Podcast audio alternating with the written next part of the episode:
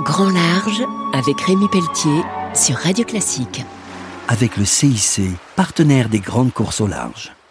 Bonjour et bienvenue pour Grand Large sur Radio Classique. Ce week-end, je reçois Loïc Perron, navigateur mais pas que, ambassadeur notamment de BMW et également conseiller, ami de chantier naval, les chantiers Gunboat, des catamarans assez haut de gamme.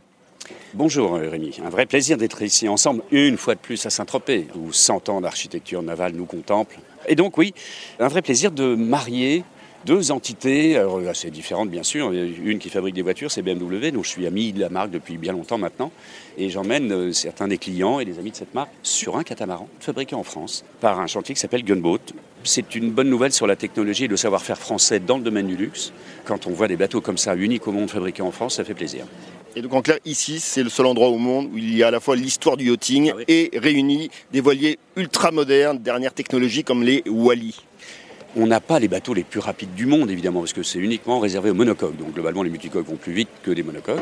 Mais il y a les plus beaux monocoques du monde. Et puis surtout, il y a un casting ahurissant. Il y a je ne sais combien de vainqueurs de Coupe de l'Amérique, de championnats du monde, de Tour du monde, partout.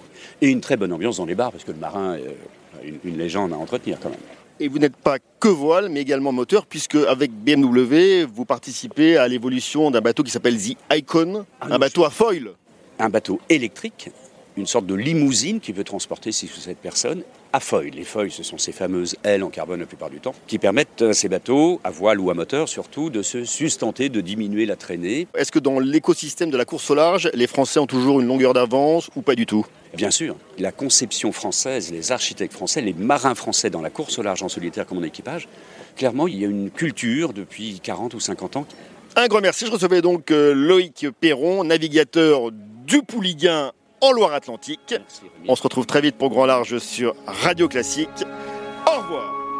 C'était Grand Large avec Rémi Pelletier sur Radio Classique. Avec le CIC, partenaire des grandes courses au large.